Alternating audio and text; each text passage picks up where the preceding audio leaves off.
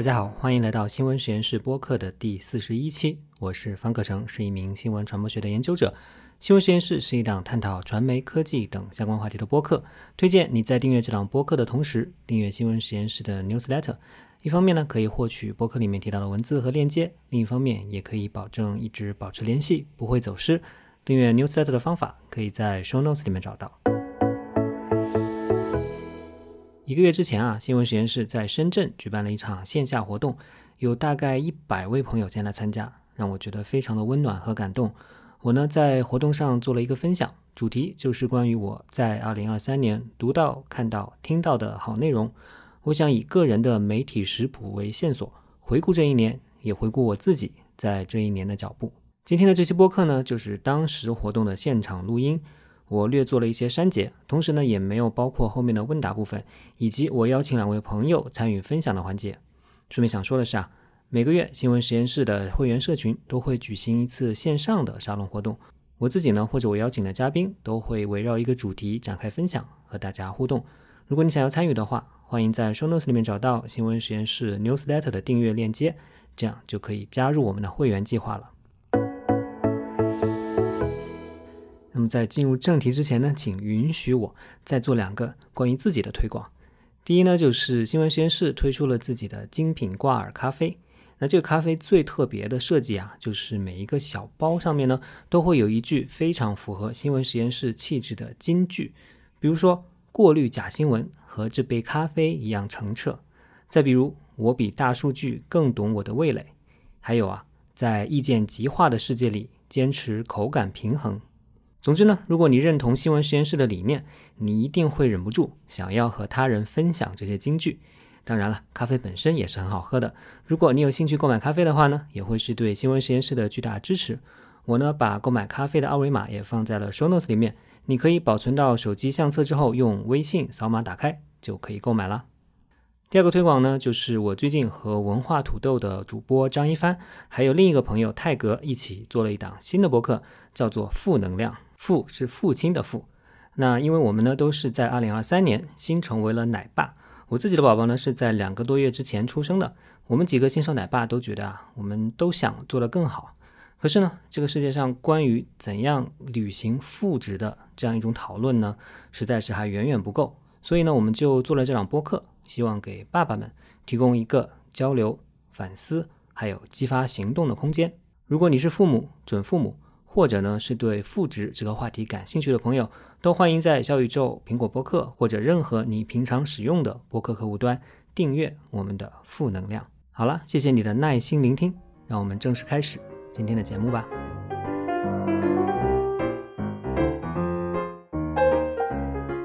很开心可以和大家来分享这样一个。啊，这样一段我的我我叫做我的媒体食谱二零二三，它不是一个我之前做的媒体食谱系列，说啊你应该看这个高质量内容，你应该看那个账号之类的，更多的是我很个人化的一个消费的一个经验啊，这内容消费的一个经验。那然后呢，就是啊，我给它取了一个副标题，两个重点啊，世界的脉动和生命的历程，因为其实真的这一年过去。或者过去几年过去，我们越来越深的感觉到，其实内容消费是一个我们和世界发生联系的过程，也是一个我们去经历自己的生命历程的这样一个过程。我们在经历人生的很多阶段的时候，可能都会需要一些内容来陪伴我们去度过这个阶段。所以呢，今天在后面的部分，我也会稍微提到这个方面的这个内容。所以，我我觉得其实对内容的看法，不仅仅是说我们要优质的内容，我们要高质量的内容，对吧？其实我们也需要这些内容，让我们和世界发生联系；需要内容，让我们啊可以度过自己人生的阶段。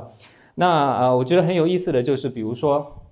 我不知道大家有没有 Spotify 啊，对吧？或者是网易云音乐之类的，他们都有年度的听歌的报告，对吧？他会告诉你说。每一年你会听了多少歌？你最喜爱的歌手是什么？啊，某一天你竟然这个无限呃 循环播放这个某一首歌二十次，你一定是心里在想什么东西，对吧？这种非常有意思的年终的总结。那所以我觉得啊，这种好有好有意思，好有用。那怎么就没有一个媒体或者是内容平台来做这样的一个总结呢？啊，其实也不是没有，比如说华盛顿邮报，它其实就出了一个类似的一个产品啊，就是。你它根据，当然你需要你是它的订户才行，所以其实很少人能看到这个那你订阅了它之后，然后它告诉你今年你看了哪些哪些内容，然后这些内容有什么特点啊？这给出了一个，比如说，然后它根据你的这个消费的习惯、阅读的习惯，给你给给你几个定义，对吧？就你是这一类人，你是那一类人，对吧？他说啊，从你阅读的这个看出来，你是非常啊 open-minded 啊，这个非常的啊好奇心的啊，有这个啊有思想的等等等等。这样一些特质，我觉得这个很有意思。但是它毕竟只是一家媒体啊，对吧？我们不可能就算是它的疯狂订户，也不可能只在这一家上面看它的内容，对吧？所以，那那些平台类的，像啊，像什么抖音啊、微信啊，他们怎么不出一个年度的回顾呢？后来我一想说，哎，他可能他们也很难出，没法出，因为他们能出什么呢？抖音会告诉你说，二零二三年你在我们平台上又浪费了一千个小时，或者是。微信告诉你说，二零二三年你在微信公号上读了三百篇假新闻，或者说你读过的文章里面有一百篇已经看不见了，对吧？或者是，或者是小红书可以总结说，啊，二零二三年啊，你在小红书上感到焦虑八百次，对吧？其中八百次都是因为他人塑造的虚假生活，对吧？所以，所以，我觉得这里面是不是有一个内在的一个矛盾在这里啊？就是说。能够做出这种总结的，一定是大数据的算法驱动的。你在上面消费了很多内容的平台，但是这种平台往往都是太多的垃圾了，对吧？那你能够有非常啊高这个啊百分率、非常高比例的值得你花时间的内容，其实都不是算法驱动的这种大数据的这种平台，对吧？我我之前也一直在强调，你 newsletter 也好，或者是你定期看某一家具体的媒体也好，其实都是非常小数据的事情。那这个就不需要用这种大数据的方法去总结了，对吧？所以这是我猜啊，为什么 我们不像听歌一样，我们其他的这种内容消费，特别是跟新闻资讯有关的内容消费，没有办法来做啊这种年度回顾的这样一个一个原因。不过这并不代表说我们自己不可以回顾，对吧？其实。我不知道大家，如果你平常在朋友圈会分享一些东西的话，不知道大家有没有习惯年末回过头来看一下这一年的朋友圈，对吧？可能有有有朋友有这个习惯，我其实没有这个习惯，但是为了做这个 分享，所以我自己就回顾了一下啊，觉得哇，其实里面还是能看出很多哎有意思的东西，然后也会有一些东西觉得啊，当时分享挺有意思，后来又觉得好像又没什么意思了，对吧？就是其实我觉得大家可以。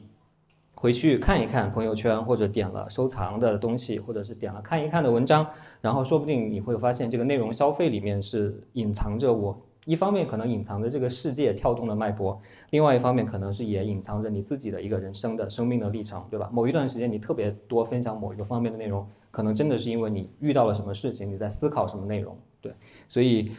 那我的分享呢，当然就从世界的脉动这部分开始吧。我们先说说这个世界上发生的事情，二零二三年发生的事情啊，大家会有什么关键词吗？二零二三年解封，OK，这好像是二零二二年的呃年末开始的事情，还有别的吗？什么？发疯，OK，为什么是发疯？这 好像也跟二零二二年有关是吧？啊，巴以战争啊，对，呃，有一个词大家居然没有马上提到吗？不是 AI 吗？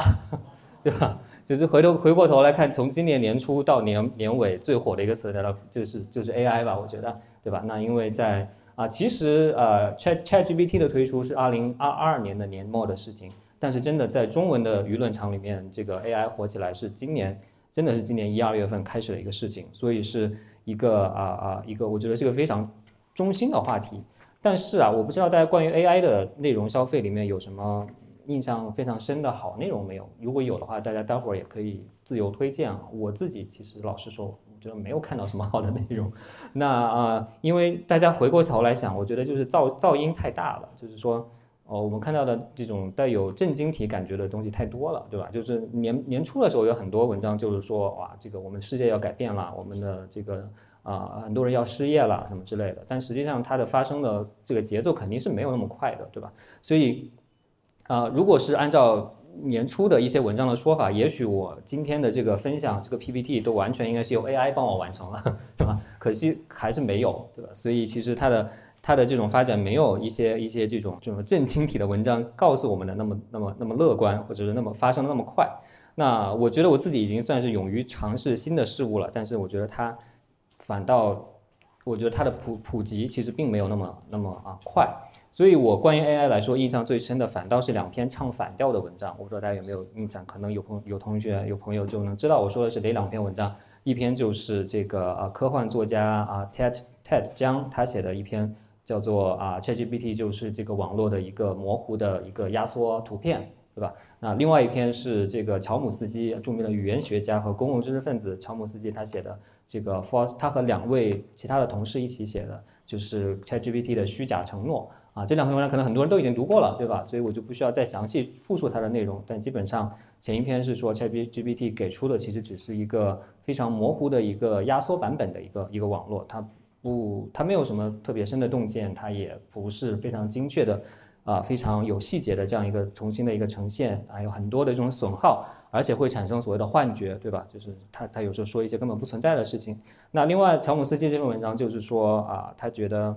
ChatGPT 这样的大语言模型，它往往它完全都是按照概率来的数字来的，对吧？它完全概率来推算你下一个词会出现什么词，这个词的下一个词又会出现什么词，它完全是个数学模型。可是人在学习语言的时候，难道是先学数学、先学概率再学语言吗？对吧？所以他会觉得这个和人的这种认知发展的这种模式可能是完全不一样的，所以他自己会对啊啊 ChatGPT 或者是大语言模型的。啊，前途并不是非常的看好，因为他觉得他和他和人类的语言完全是两回事。但是我也必须说，这两篇文章也有非常非常多的批评，对吧？就是有很很多人是批评这两篇文章的作者，觉得啊，你是一个很好的科幻作家啊，你是一个很好的语言学家，但你们都不是 AI 专家，对吧？你们都不都并不知道 AI 到底是在发生什么，所以这种批评也都存在了。比如说，有的人就说，如果说。这个啊，机器它能够先掌握语言的话，它也许能够通过语言的方式，真的来所谓的去认识世界啊。比如说，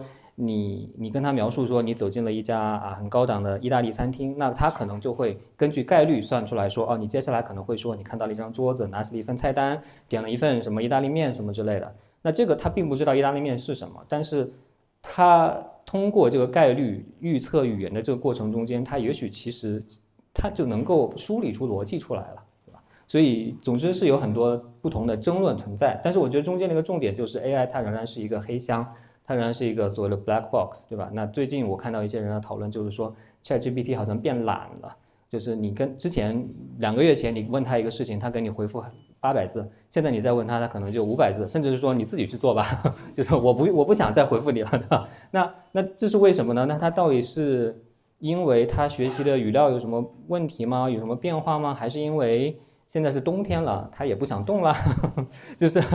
就是这里面，我觉得大家好像还没有一个很好的一个解释在里边。可是这里面有太多这种这种黑箱的存在。但是我觉得 AI 始终是一个，我觉得大家对它的这种关注和好奇心是一个非常好的事情。但是。它到底，我们到底应该从什么角度来看它？我们到底是不是除了觉得它要统治世界这种震惊，或者是说哇，它代表了光明的未来之外，我们能不能对它有更复杂的这种理解？我觉得是一个重点。所以呢，啊，我我这里想就是有点。自卖自夸了，我觉得，我觉得我的新闻实验室播客里面今年出的讲 AI 的一期蛮好的，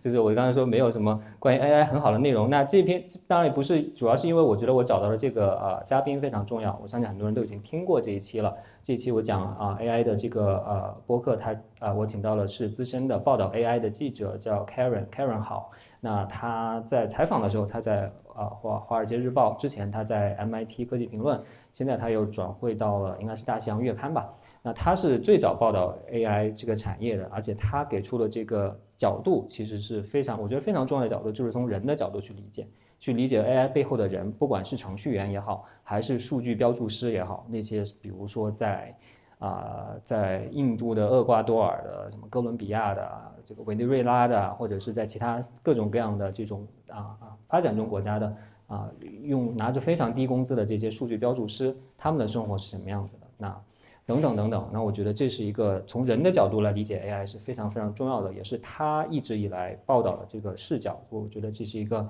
啊，这是为什么？因为他其实是一个美，在美国出生的这样一个华裔吧，所以他的普通话说的并不是很好，但是他为了录我这期播客，就是说了普通话啊，所以我觉得他这是一个非常重要的，他从来没有留留下过在这个普通话中文世界里面的一个对 AI 的看法，我觉得也是非常非常稀缺的这样一个角度。那我自己大家如果关注新闻实验室的播客，其实也知道我其实在用 AI 来做这个，就是用 Mid Journey 这个软件在做这个。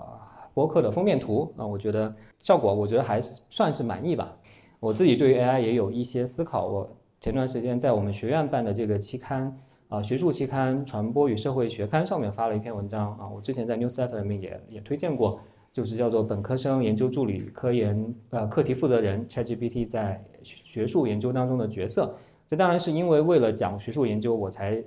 就是才才有这个角度。但是其实我觉得中间的很多的这种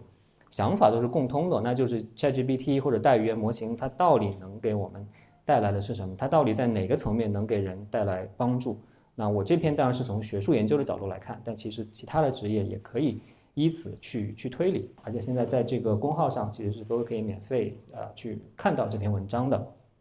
那其实说到 ChatGPT 啊。今年年初还有一件事情让我接受了非常多媒体的采访，啊啊，有国外的，有内地的，也有这个香港的好几家媒体采访我，就是关于 ChatGPT。就我突然 发现我变成了 AI 专家，那为什么呢？其实就是一个很 很简单的事情，就是我发现我的课上有人用 ChatGPT 来写文章，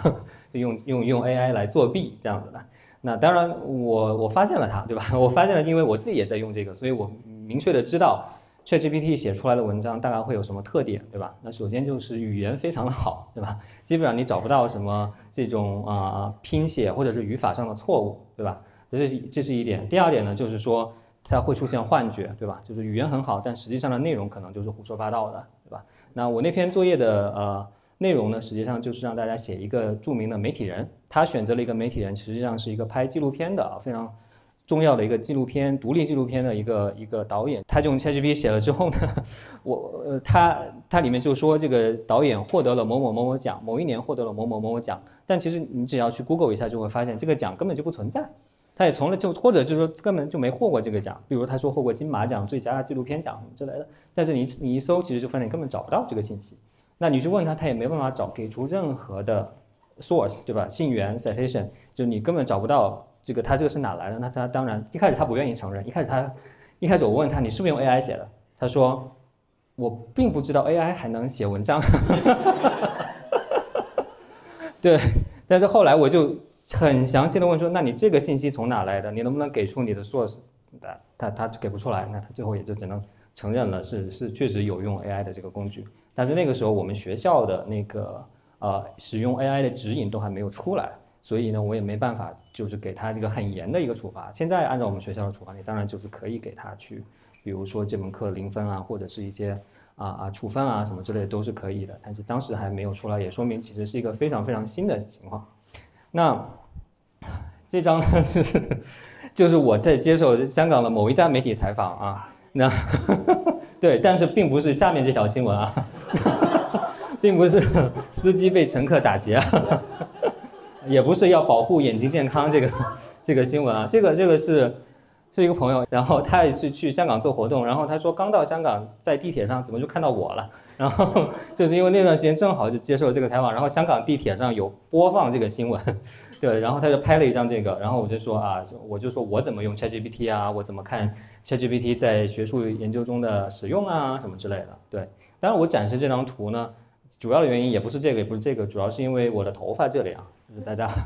不知道有没有看到，对吧？那我觉得其实真的，其实回想今年上半年发生的事情，或者说我我我我自己觉得投入很多去想的一些事情，其实很重要的其实就是这个网暴的这个事情，对，就是这个粉红色头发的女孩的这个事情啊。可能这个太小了，太后面的同学看不到，但是大家。呃，大概能看到，这是中国青年报冰点周刊，这其实是二零二二年做的文章，就是他只是染了粉红色头发，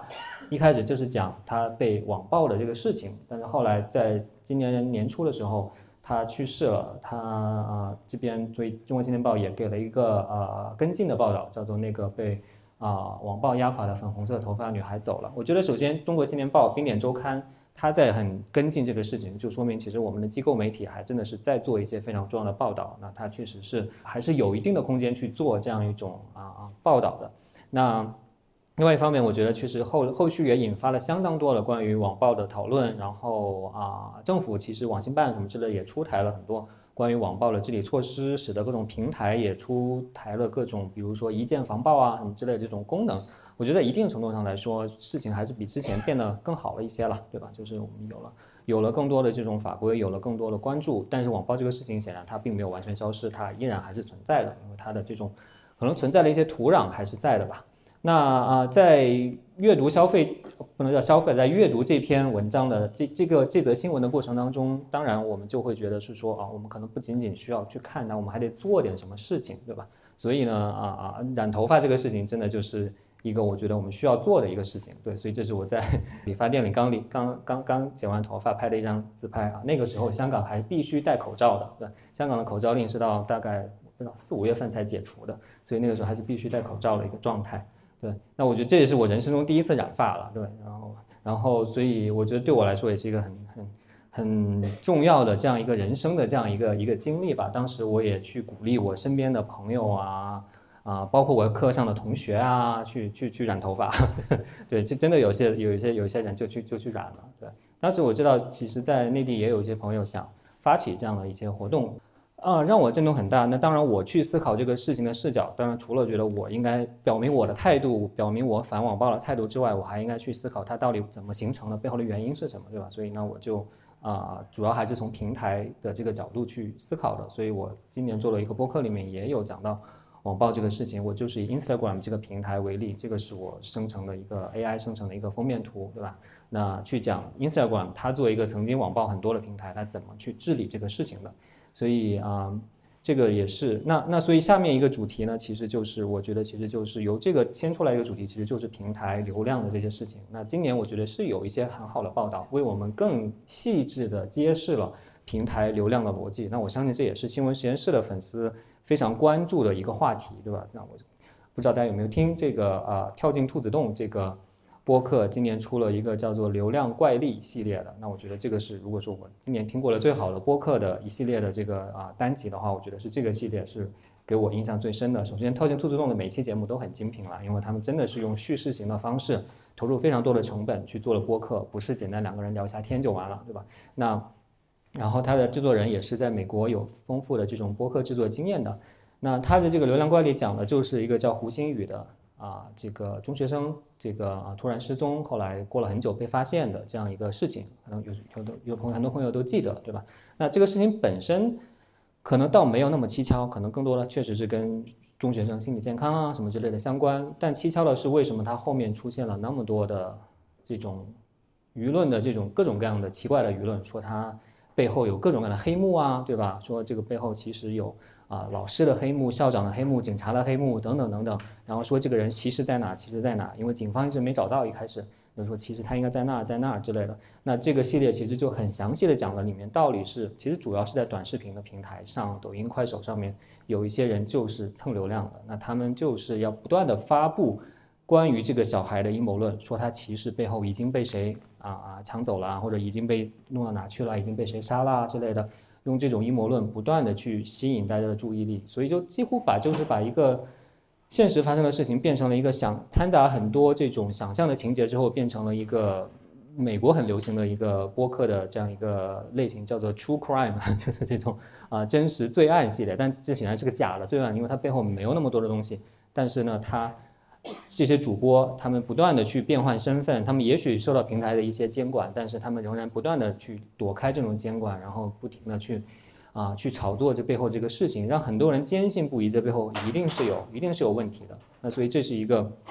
我觉得对我来说是一个非常，虽然说我一直关注这个事情，但是在一个案例里面把他的这种群魔乱舞描绘的这么详细，把里面的这些短视频平台上的主播，他们怎么去利用人们的情绪去。制造流量去去获取流量的讲的这么清晰的，我觉得也是很少见到的，所以这个是我非常推荐的一个让我印象很深的一个讲平台和流量的事情。那关于平台流量，我不知道大家还记不记得，因为这种网红什么都是转瞬即逝的，对吧？但今年我相信大家肯定。至少到现在应该还记得一个网红叫做秀才，对吧？那那我其其实之前我也在 news 里面推荐过了，就是说我觉得在对秀才的各种各样的报道里面，我很我最喜欢的是《三联生活周刊》的这篇报道，叫《顶流秀才的坠落前史与后传》。因为这篇文章它讲的不是给出一个，不是给出一个其实是简单的答案，简单的答案很简单，就是中老年妇女心灵空虚，对吧？然后容易被骗，对吧？这个是一个非常简单的答案，但是。我觉得一个更复杂的答案就是说，那那如果说这种情况一直都存在的话，为什么是现在突然出现了个秀才？为什么是秀才这个人，对吧？那到底他是怎么来发家，他的流量是怎么获取的？所以这篇文章讲得很清楚，他这个秀才到底是怎么怎么怎么出现。其实一开始他的他的这个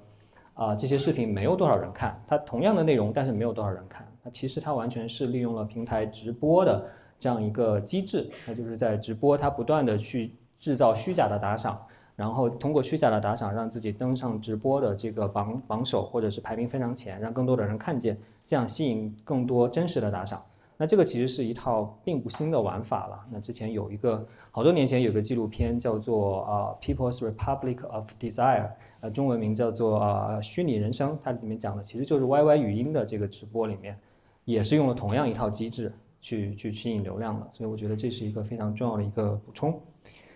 好，那这是第二个主题。那第二个主题其实呢，又可以引出第三个主题，其实就是刚才我们说到了这个，有同学说到了这个巴以战争、巴以冲突的这个事情。那呃，我自己之前在 Newsline 里面推荐过，就是说，我觉得其实，在巴以冲突的这个事情里面，反应最快的一个很详细解读的一个内容源，倒不是某家媒体，而是 TED，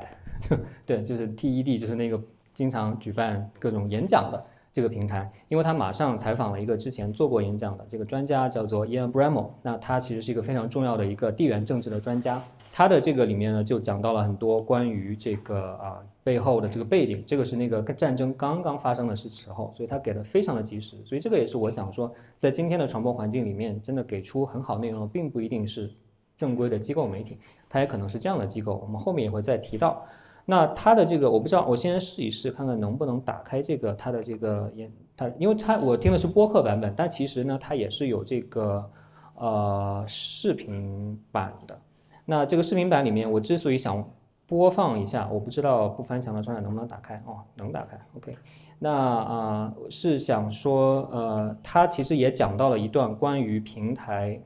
和假新闻的事情，我觉得他的这个叙述还是蛮精彩的。所以我想试一试能不能打开，如果不能打开的话，我们就简单看一下他的这个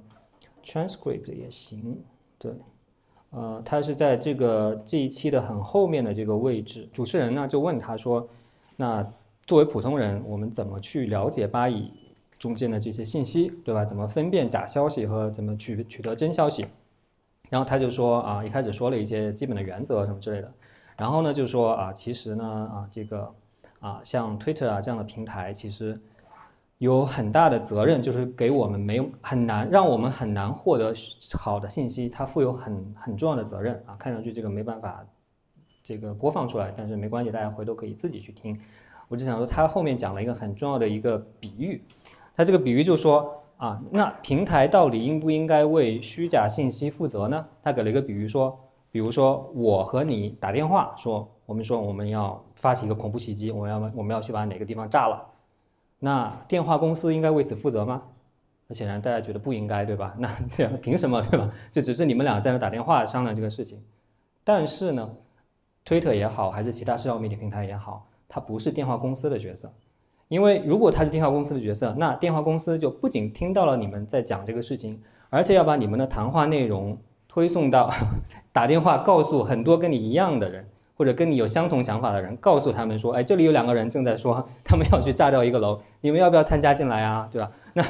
那其实大家想一想，这不就是算法推荐吗？对吧？就是算法把一些你本来不会看到的，本来就发生在两个人之间的事情，让更多人看到了，对吧？那那所以对于这些虚假信息的传播，那平台的机制、平台的这个流量，它的算法推荐本身，它一定是有自己的这个角色在的，它一定不能是像电话公司那样去给自己免责的。所以我觉得这是一个他讲的非常慷慨激昂啊，很可惜不能给大家播放，但是我觉得是一个啊很有啊意思的这样一个一个一个例子，它也正好是跟我们讲的这个这个内容是有关的。OK，好，那关于巴以冲突，我自己非常非常啊印象深刻的一个视频呢，这篇这个视频也是非常火的一个视频，就是 Vox 做的一个视频，叫做巴勒斯坦人是怎么被从他们的家园驱逐的。啊，这个大家可以看到，它下面的这个呃流量已经是有一一百八十万的观看了，在 Vox 来说也是一个挺大的一个一个一个流量。它基本上讲的就是 Napka 这个事情，Nap Napka 这个事情，它讲的其实就是几十年前啊，巴勒斯坦人被迫从自己的家园啊离开，因为他们的土地被划归了以色列所有了。但是中间它并不是一个正义的过程，它实际上是一个伴随着非常多的灾难，甚至是杀害的这样一个过程。所以这篇这个这个视频本身，当然 Vox 大家可能知道，它是做解释性的报道，做得非常出色的一家媒体，所以他把这个事情解释得非常非常的清楚，也有而而且采访到了一个当年的一个幸存者，所以啊，这是一个我觉得对我来说冲击蛮大的一个视频。那也许这个事情你之前有听说过，也许你在维基百科里面看过一两行字讲这个，但是这个视频展现出来的这种这种状态是非常不一样的。那关于巴以战争的这个文章里面，我自己印象比较深刻的还有就是 Judith Butler，就是这个著名的女权主义理论家，她写的一个叫做《The Compass of Mourning》。那她讲的这个，她之所以写这篇文章，其实就是针对西方，因为西方世界完全，刚才有同学说，二零二三年的关键词是撕裂，对吧？那其实真的巴以冲突这个事情是撕裂了西方的一个非常非常重要的事情。那其实就是关于。我觉得他们遇到很多问题，有点像我们之前遇到的问题，就是你到底怎么选边站的问题，你到底要不要选边站的问题。那其实就是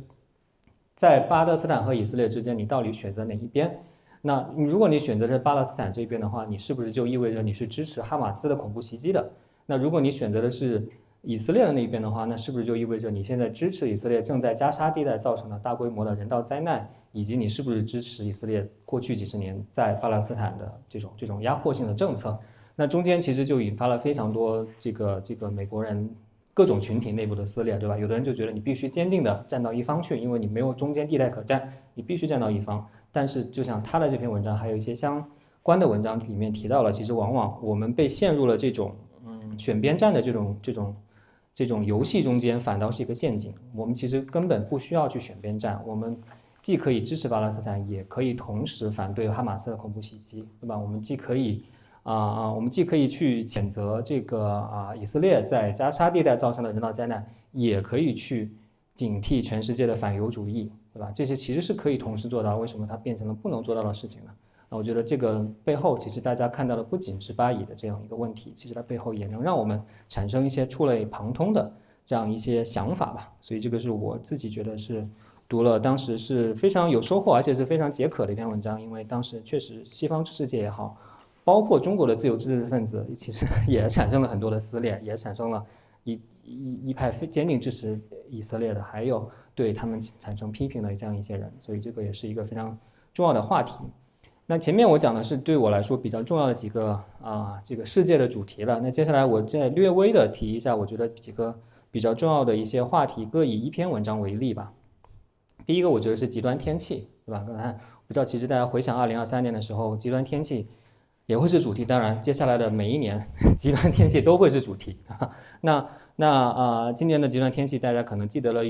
当然就是呃非常热，或者就是这个降雨量非常大，然后还有台风去了东北。我觉得台风去了东北，这个确实是第一次出，这很长一段时间里面第一次出现的这种。极端天气的具体表现，对极端天气的报道里面也逐渐多的出现气候变化的这样一个元素，而不仅仅局限在你怎么去救灾，或者是啊啊一些这种啊传统的这种调查，或者是灾后的这种题材啊，我觉得这个是一个很重要的这样一个趋势。所以啊，这是人物人物的一篇文章，只是一个例子而已。它其实背后是我觉得是一整个的这样一个趋势，接下来也一定会越来越明显。所以顺便提一句，也就是为什么我自己在中文大学。负责的这个新闻学的硕士项目里面，我们今年会新开了一门课，就是里面就有一个元素，就是讲做气候报道的。那同时另外两块是做科技报道和做健康医疗健康报道的。我觉得这三块是接下来非常非常重要，而且各个媒体一定会投入更多的资源去做，而且和人类的未来息息相关的这几个领域。所以我觉得是。啊！大家可以在接下来去重点关注。如果大家有学新闻的学生想成为记者，也可以考虑在这三个 方面去发展自己的专业，成为这三个领域的专业记者。我觉得接下来一定是大有施展拳脚的地方。那啊，另外一个主题当然是中国经济，对吧？但中国经济这个就很难讲，对吧？因为特别是最近，对吧？你只能说光明论，对吧？那但是我觉得仍然就最近出现了一篇文章，其实是上个月月底一篇文章，我觉得非常有意思啊。它是讲破产设备回收商什么都知道，非常长的一篇文章，就讲一个专门去回收各种这种破产的这种关门的餐厅啊里面的这些设备，所以他特别知道什么时候餐厅关了很多，对吧？然后疫情期间当然关了很多，但大家都非常的心怀希望，觉得一解封这些就又能又能开了，它回收的东西又能卖出去了，对吧？但其实是没有的。大家曾经可能在年初有三四月份的时候猛开了一波，后来马上又基本上很多都关掉了。所以这背后是一个非常小的切口来讲一个现在可能已经不太能讲的这样一个话题，而且中间呈现了非常多的细节。所以就是啊，我觉得是如果说到中国经济这个话题的话，非常印象深刻的一篇文章。那如果说还有，那当然下面一个议题就是也是最近几年每一年都有的一个热点的议题，就是性别议题了。那其实性别议题中，我不知道大家还记不记得这个 BBC 的这个啊纪录片，对吧？这个也可以说是叫专题调查，对吧？是这个叫追查痴汉，对吧？那这个做这个，而且真的是一个跨国调查，因为它是在主体是在啊日本发生的调查，但是日本的这个网站背后的一些人，他是有中国的一个联系、中国的背景的。那大家。相信看过这个纪录片的朋友都一定记得，中间其实看起来是非常蛮惊心动魄的，对吧？其实一一一些一些这种这种具体的环节，因为这个记者他是有直接上去对峙这个啊色情网站背后的这个啊负责人的，那啊，所以大家可以如果没有看过的，回头可以再把它补上。我觉得这这个呢是今年最重要的这个啊啊视频新闻之一了，对，那呃。接下来还有一个领域可能是娱乐，但是娱乐的话，我自己 我自己 对娱乐知道的很少啊，对对对，各种明星什么知道知道的很少。但是我自己印象很深刻的是这个讲 TFBOYS 的这个 最后一场演合体的这个演唱会的这样一篇一篇文章啊，我觉得它其实对于一个不太关注娱乐圈的人来说，它呈现了一个啊这个在。这个最后一场演唱会上，粉丝中间的一些非常奇怪的一些 相互相互疯狂拉踩的这样一些具体的细节啊，我觉得是嗯蛮让人感慨的吧。当然，TFBOYS 最后一场演唱会的时候，有挺多人是用比较我觉得比较跌位的想法，觉得你就是一帮小小毛孩，以及去欺骗了，或者是说不知道怎么就就就俘获了这么多啊啊不不明真相的粉丝。但我是觉得其实背后。这种热情本身没有什么可笑的呀，大家去去追某个明星都都都都很正常，对吧？但是关键是说，为什么他们好像就只能有这样非常非常有限的选择？我觉得是一个非常重要的一个话题。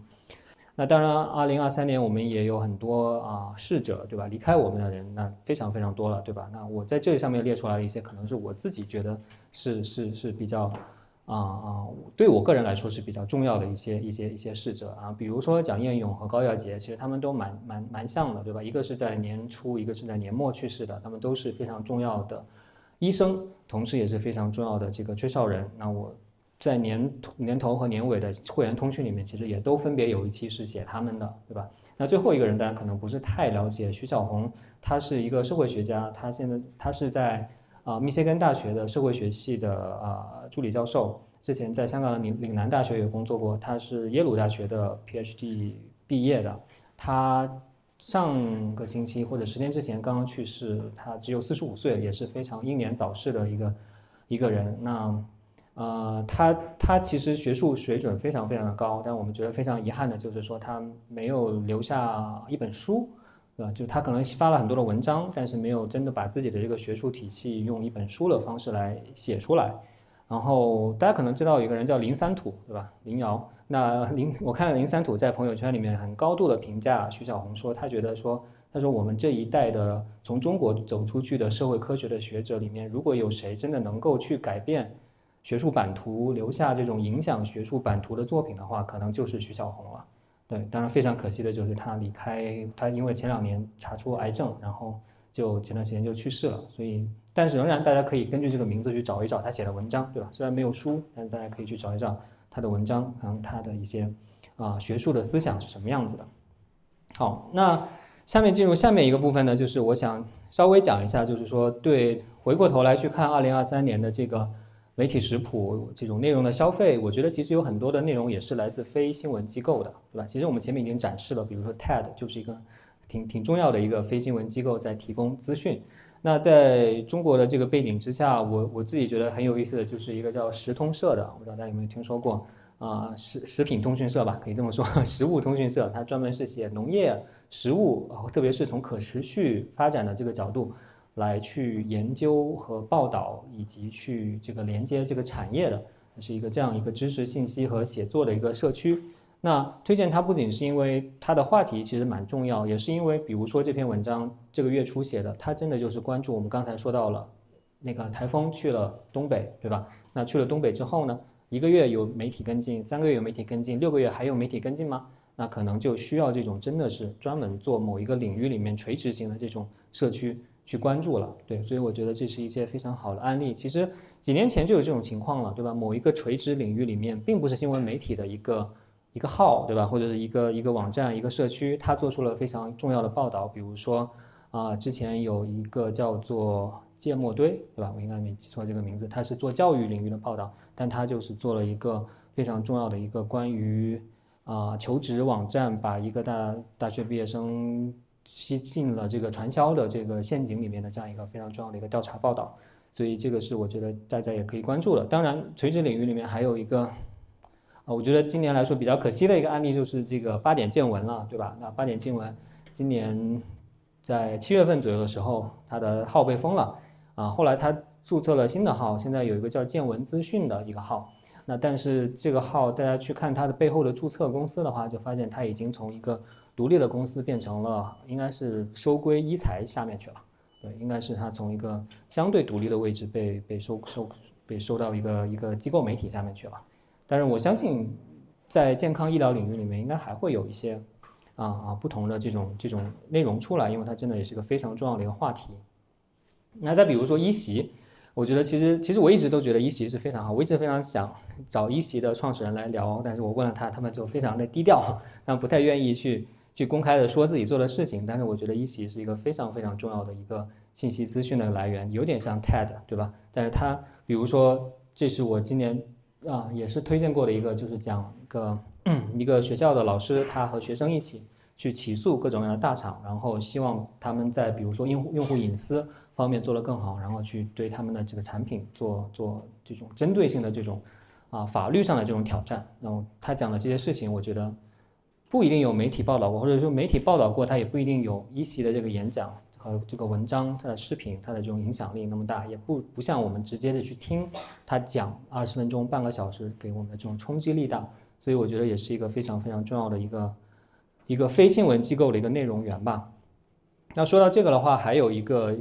也是也是也是姓一的 媒体，就也是从也是以一开头的，就是一条。当然，一条可能就会更有争议一点，对吧？因为它毕竟有非常多这种消费类的内容，它是以中产消费为主的。但是我回想起来看一下我今年分享的内容里面，我觉得，哎，其实一条里面有一条很有意思的，叫做他用日薪三千元购买母爱啊。这个这个文章不知道大家有没有看过？就是他讲这个人就是一个很年轻的二十四岁的一个一个一个艺术家。那他之其实之前做了，还做另外一个事情，在二零二一年的时候做了另外一个事情。当时故事 FM 有请他去讲，就是他假装名媛，就是他拎着各种可能是假的这种这名牌包包去各种五星级酒店或者机场贵宾厅里面，也不付钱就直接进去 大吃大喝，然后也没有人真的敢把他赶出去，因为他实在太像一个 很有钱的一个一个一个人了。那他这个这个是他做了另外一个行为艺术，就是他用。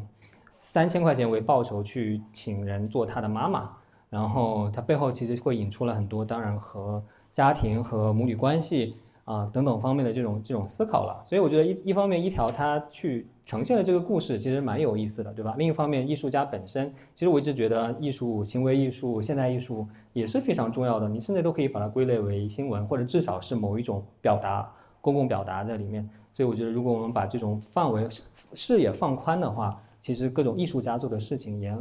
也是蛮重要的。比如说，还有一个更有可能更敏感一点点的艺术家，叫做坚果兄弟，对吧？他其实做了挺多关于环境有关的这种行为艺术，对吧？以及这种推动、倡导等等等等。所以这些我觉得也是我们打开自己的这种啊视野的话，也是非常重要的内容来源。当然，个人写作也是非常非常重要的，它依然很重要。它在过去几年里面已经很重要，它在今年。也很重要。其实我们待会儿会有一位分享者会讲他的个人写作的这样一个经历。那我自己想，当然前前上两个星期可能很多很多人都看过一篇文章，叫做《被两地驱逐的人》，对吧？那讲的是他也是一个女儿写妈妈的这样一个故事，讲他妈妈从福建假结婚去台湾，然后在卡拉 OK 里面工作的这样一个，然后又被台湾驱逐这样一个非常长非常长的一个故事。他最早在端传媒发表，后来在单独的啊公号上也发表，所以大家也可以非常方便的看到免费版的简体版的这个故事。那他就是一个个人写作的代表。那实际上这篇文章他是获得了那个 Matters 的非虚构的奖学金的一等奖。所以其实这些个人写作背后，当然你是需要一些支持的，对吧？那我觉得像 Matters 这样的非虚构的这种这种奖学金，实际上是提供了非常重要的这样一种一种一种支持，使得大家可以把自己的这个故事写下来。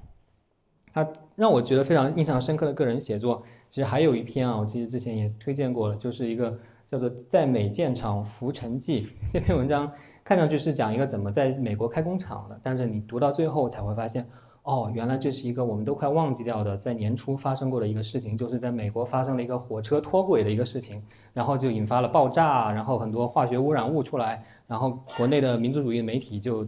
就说了一通，对吧？说美国国将不国啦，或者这个当地的居民有多惨啊，等等等等之类。哎，可是过了几个月之后，当大家都已经忘记这个事情的时候，突然看到这个人写的文章，就说火车脱轨爆炸就是在他在美国建的这个厂旁边爆炸的。所以呢，他讲了自己到底这个厂是怎么建起来的，以及在遭遇了这个爆炸之后，对他个人有一个什么样的影响。而且他建厂就是在疫情期间，疫情期间你想人的来往很难，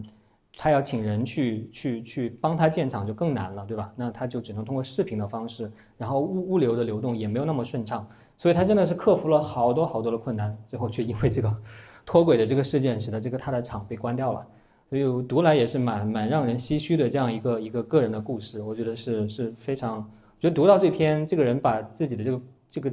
经历写写下来，真的也不是哪哪个媒体能关注到的事情。如果不是他自己写，这个这段过程就没有人知道。但他写出来了之后，就真的会让挺多人产生很多的这种感慨。那个人写作当然不仅仅是故事了，也有观点，也有这种信息，对吧？那我觉得，比如说。这个号其实今年也好，还是前两年在讲跟疫情相关的知识方面，也都是我相信很多人也都关注过，对吧？这个这个生物狗的科普小园，这个叫歪博的这个啊，写关于健康生物方面的这种科普的，那他讲关于比如说核导呃福岛这个核废水的这个事情啊，它里面也写了很多这样的内容，我觉得也是啊很重要的一个信息来源，对吧？那再比如说个人写作，特别是对公共是公共话题的。点评啊，有点像时评的这种感觉。我相信很多人，至少我自己啊，我不知道大家，我自己看了很多，就他每一次出来都是这个人在写，对吧？张三丰，他自己号好像也被封了很多次，但是他每次又建新的号，对吧？所以很多时候就是基本上我们之前在报纸上看视频，那现在就是追着看张三丰对各种各样的这个刚刚发生的这个事情的这种。点评对吧？我觉得他每次点评也都是蛮到位的，就是还保留了在纸媒的这种黄金年代的这种视频的这样一种吸引力在，所以我觉得这也是一个非常非常重要的个人的这样一种啊写作。对，那我的分享就快结束，不过在那之前呢，我还想推荐几个啊几个最推荐嘛，因为我在梳理的时候啊，实在不知道怎么怎么放了，我就 简单最推荐一下，大家可以听暂且听之啊。首先最上瘾的剧啊，对我们内容消费里面。影视剧也很也很重要，对吧？我可能就不讲电影了。但是剧的话，大家，呃，今年有一些很火的剧啦，比如说台湾有有有一个很火的剧叫《人选之人》，对吧？那但其实呢，《人选之人》它当然讲的是竞选的这个事情，对吧？但是你要说到政治剧的话，其实今年我最让我上瘾的一个，当然它不是今年拍的，它是二零一零年拍的，最新的一季大概是二零二二年出的。这个剧是一个。不是美剧，不是台剧，它是一个丹麦剧。我不知道有没有任何人呢看过或者听说过。如果你看过的话，那就我们就是这个这个这个知音了。对，它叫 Borgen 啊，Borgen 的意思在丹麦语里面是这个城堡，它讲的就是那个丹麦的首相啊所在的那个办公的那个楼啊，那那个地方。那 Borgen 它是一个非常非常有意思的一个讲。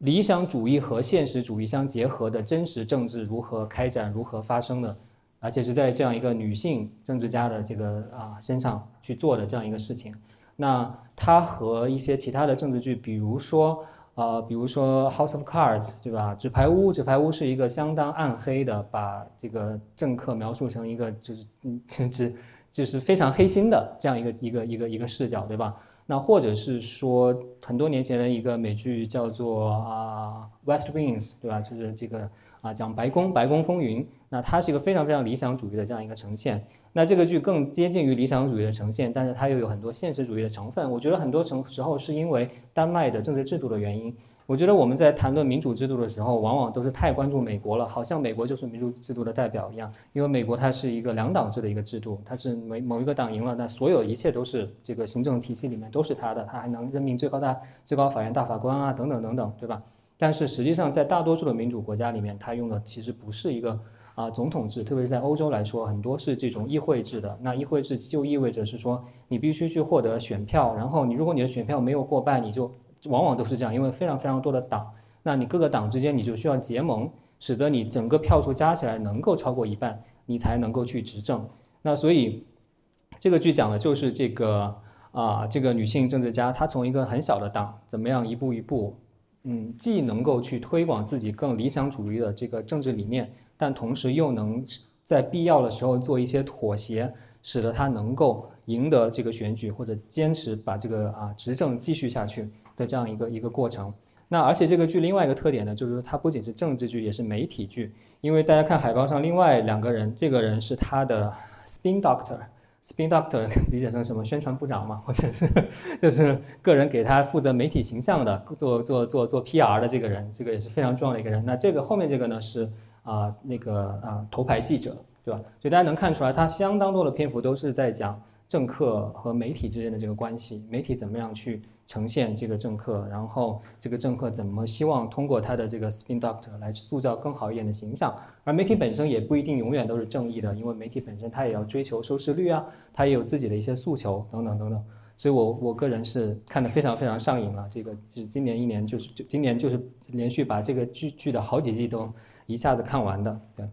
那我最喜欢安利的一个网站呢，就是我经常在上课啊或者遇到别人的时候，呃，喜欢安利的一个网站呢，其实就是 rest of world 啊，这个这个世界其他地方，它就是不关注美国，不关注这个啊西欧发达国家，只关注其他的地方。那它里面呢专门有一个是关于 China 的，就关于中国的，它有非常好的关于中国的报道。其实大家看一下这些标题就能感觉到它为什么是。为什么它是非常接地气？它完全知道中国在发生什么，以及中国和世界在发生什么，对吧？你可能如果只是在中国，你可能只知道中国发生什么。但是，比如说我现在我就我在前两天截了个图，第一个他讲的是什么呢？讲 Chinese streamers are hooking Americans with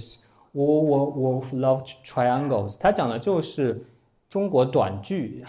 攻陷美国市场的这个话题，对吧？不知道大家看不看短剧，或者你至少知道这个短剧是是。这一个月非常非常火的一个话题，对吧？那其实有一批中国的出海的这种这种创业者，他就专门做英国英文的短剧，然后在横店找几个外国演员来 来演这种这种狗血，或者是啊霸道总裁也好啊，或者是这个什么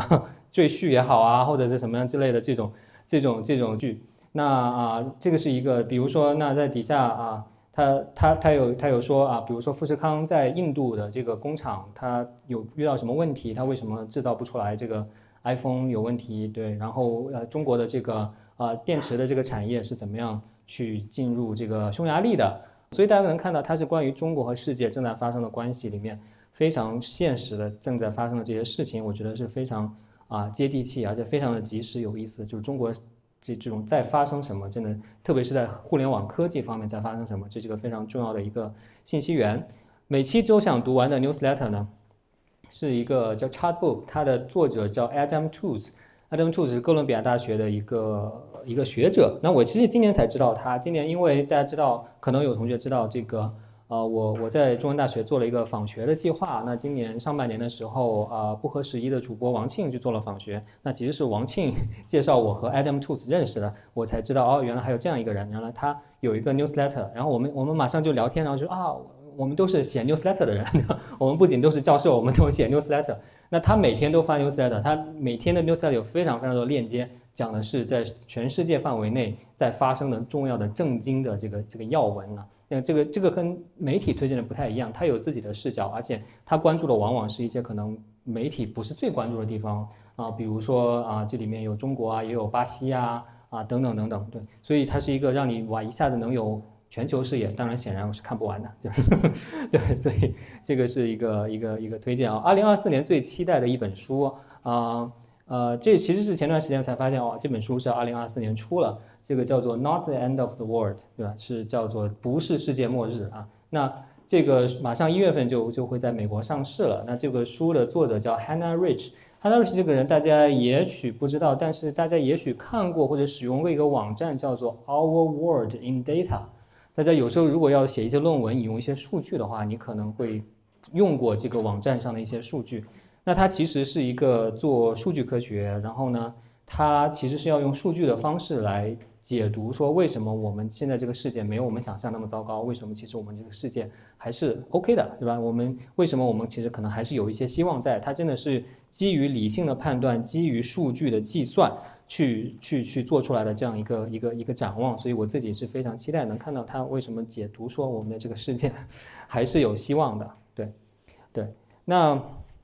关于个人的生命啊，我我嗯，那个人生命其实我刚才前面也提到了，确实这一年我个人我觉得内容消费本身和个人的这种生命的这种起伏也是非常非常有关系的。我觉得二零二三年对我个人生命来说也是非常非常重要的一年。那首先当然是首先是因为一个非常非常这个遗憾的事情了，就是呃呃就是我的奶奶去世了，那而且她去世的是蛮突然的。那这张照片是我们四月份的时候她到香港来。看我，然后在香港玩儿，我们一起在这个我们学校的门口拍的照片，大家其实能看出来他当时的状态还是蛮好的，对吧？但其实他后来回去不久之后就就查出来，其实他已经是肺癌晚期了啊，对，然后所以他他其实七月份的时候很快就就去世了。我觉得对我来说，他当然是一个非常就就四月份的时候还觉得哇，这个他的状态这么好，而且他他这么开心到这来玩，而且小我我从小就是我奶奶带大的，所以其实他我跟他的。关系啊，感情啊是非常深的，所以这对我来说是一个非常非常大的打击吧，或者也是一个非常重要的一个人生的事件吧，告别了一个对我如此如此重要的人。那在那个时候，因为他他走得很急了，所以啊，也真的没有太多的时间去思考啊，或者去想什么。但是在回去的高铁之上，我真的就很想，就他病重的时候我回去，然后在高铁之上，我就很想，我我我我怎么去让自己。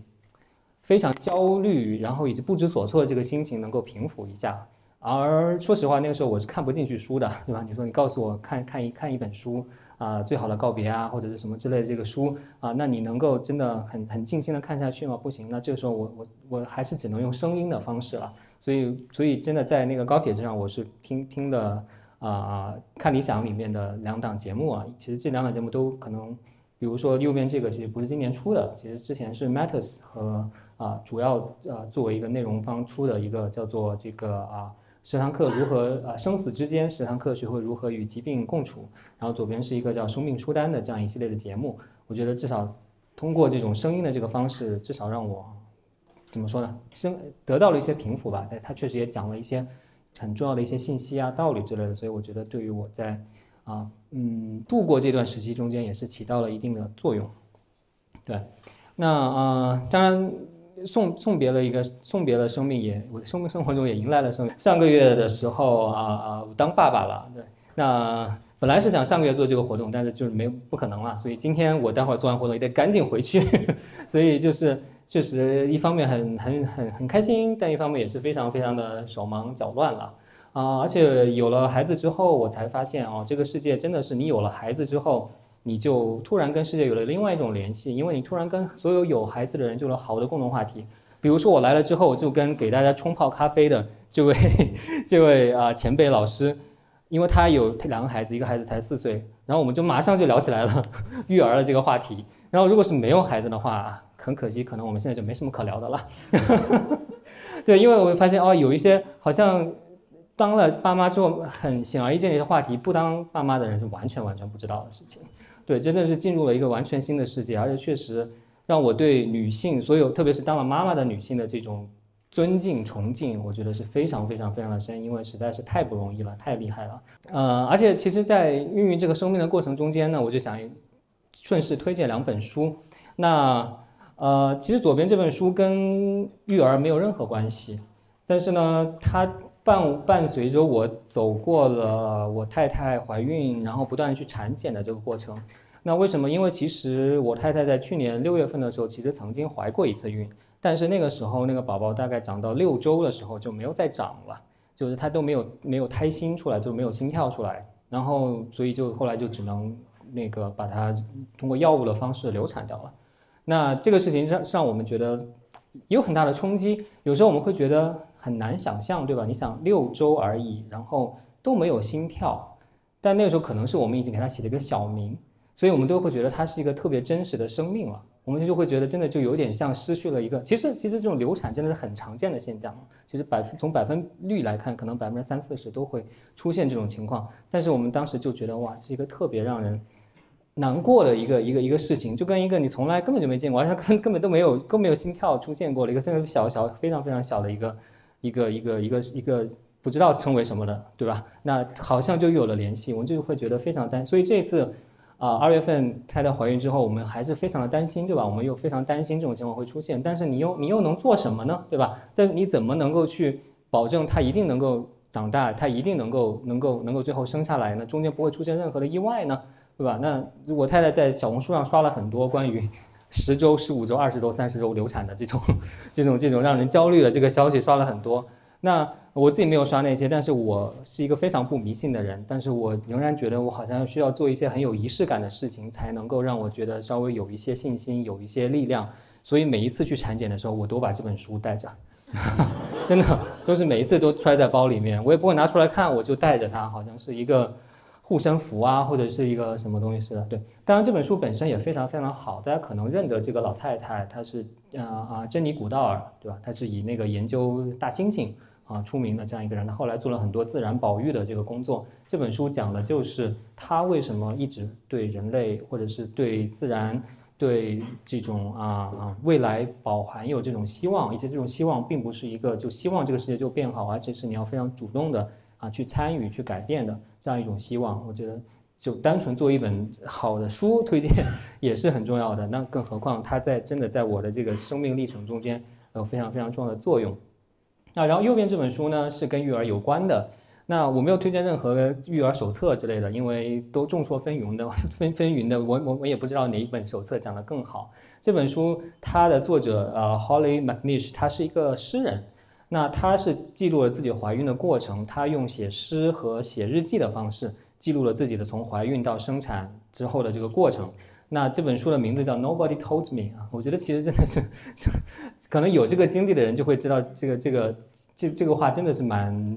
精戳中了这个点，就是真的你在这个过程中间，真的没有人告诉你啊，原来是这个样子的。你怀孕或者是你分娩或者是你养小孩，哦，原来是这个样子的。而且他写的是非常，他的日记也写的又很幽默，而且很很真实。比如说我印象非常深的就是讲他分娩的这个事情。他说他分娩之后，哇，实在是太痛了，太太太怎么样了，太难了，什么之类的。他分娩完了之后，就打电话给他妈，然后说问问他妈，他说他妈说的第一句话是什么呢？说说啊，你你生了怎么样？是不是像是不是像拉出来了一一个西瓜？对，就是，但这个话显然他妈在。他的分娩之间根本就不会这么说的，对吧？就不会等你过了这个之后才说啊，其实就是这样的啊。你现在知道了，对，所以这个是让我非常深刻的一个细节。我觉得其实如果没有还没有生育经验的人看了一下这个书，我觉得也是蛮有意思的书。对，呃，最最后啊是用了太多的时间了，不好意思，就是有呃几个关于新闻业的反思。那第一个呢是一个啊一个视频，那这个视频的这个讲者呢其实是。台湾的一之前有一个做新闻实验室，但它不是我的这新闻实验室，台湾的新闻实验室有个发起人，或者是做一个系列的节目的这个人叫做方君竹啊，他也姓方，对，那他他今年又得了一个奖，他做了一个片子得了一个奖，但他领奖的时候讲到说，呃，台湾的这个啊啊这个媒体为什么啊嗯大家觉得没有好的媒体，我在这就播放不播放了，因为时间有限，但是他基本上意思就是说，其实。有很多好的媒体，但是受众却找不到好的媒体，这到底是为什么？那中间到底是出了什么事情啊？影响了这个事情？所以我觉得这个是一个，我之前在 newsletter 里面其实也简单提过这个事情，所以我就不再展开这个了。然后第二个呢，就是我最近看到了，就前两天的文章，非常，我觉得这个是可能是我今年看到的最好的一篇关于新闻新闻业的文章。它的作者是 Ed Ed Yong，那这个人可能大家知道，他是获得普利策奖的，因为对新冠疫情的报道。获得普利策的科学报道奖的这个啊记者，他基本上是报道 COVID 的这个权威。他讲的就是说，他在报道长新冠的这个过程中间，怎么样成为了一个更好的记者。他的主题讲的是什么呢？他的主题讲的就是长新冠这个事情，其实刚刚出现的时候，所有的医学专家都说不存在的，没有这个东西的存在。新冠就是新冠，一个星期、两个星期你就好了，不会再出现什么你很疲劳啊，或者说你一直头痛啊，或者是你有什么长期的慢性病啊之类的，不会这样子的，因为没有科学证据，没有医学证据证明这一点。但是如果这个时候你就觉得专家说的就是对的，那你的报道就到此结束了。但是他没有止步于此，他是去真的去听那些说自己有长新冠的人，他发现他们已经有了一个病人的社区，他们已经在互相帮助了，他们已经在啊互相交流自己的经验，已经总结出了长新冠到底是怎么回事，他们有什么共同的痛苦，他们的这种这种这种这种痛苦为什么是没有被看见的？那我觉得他这篇文章里面就具体反思了，大家可以具体去看了啊，为什么是说啊啊这个长新冠这个事情其实此前一直都没有。在很长一段时间里面没有受到主流的这个啊重视，对吧？那啊啊，比如说呃有一个呃呃有，其实这里面有一些很有一些具体的这个问题，就是比如说它有一些症状是，比如说是女性更常遇到的，对吧？那在一定程度上，这又和性别的这种不平等发生了关系。那呃这个事情就让我觉得是说，哎，其实很多时候他这里面提出来说一点，就是说。当他报道长新冠的时候，让他觉得非常痛苦的一点是，既然这个事情这么重要，既然这么这么多的人都有长新冠这个事情，为什么这么多人都感觉自己的声音没有被媒体听到？如果说我们的媒体真的是要为民这个发声的话，为代表民众的话，为什么有这么一大群人的痛苦就没有人去诉说过？他觉得肯定是我们的这个媒体系统里面可能是出了一些问题，我们的惯常的一些操作方式。我们的一些偏见可能是出了问题，他有非常深刻的反思，大家其实可以具体去看，我觉得是一个非常非常真诚的这样一个一个一个反思和和和回顾了。对，呃，最后这篇论文的话，大家有兴趣看就看，就是因为非 讲的挺深的一个论文，它基本上讲的是说我们到底应该怎么去看啊，journalism 新闻这个事情。这个其实，比如说它里面提到了，其实在人的任何社会里面，每一个人的媒体消费。里面其实真的跟新闻有关的都不到百分之十，那我们真的是要那么执着聚焦于这么这么少比例的机构媒体发布的最严格意义上的新闻吗？还是采取一种更广阔的视角，把人的各种各样的媒介消费，以及人和世界上发生的这种人通过媒体、通过内容和世界发生的关系都考虑进来？就像我刚才用了一个小时给大家回顾的一样。我们到底应该用什么样的视角去看待、去研究新闻？那我觉得，其实这个对我自己做学术研究来说是一个非常重要的一个启发。如果之后有机会的话，我会再详细的去介绍这个文章的内容和相关的一些讨论。OK，好，我花了太长的时间了，谢谢谢谢大家的聆听，跟我一起来啊回顾二零二三年的这个过程。感谢收听本期新闻实验室播客，希望你喜欢。新闻实验室开通了 Instagram 账号，也在新的社交媒体平台 Threads 上开通了账号，用户名呢都是 Hi 点 Newslab，H I 点 N E W S L A B，欢迎大家关注和互动。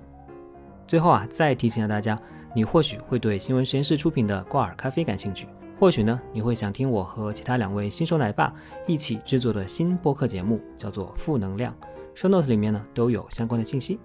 感谢大家，我们。下期再见啦！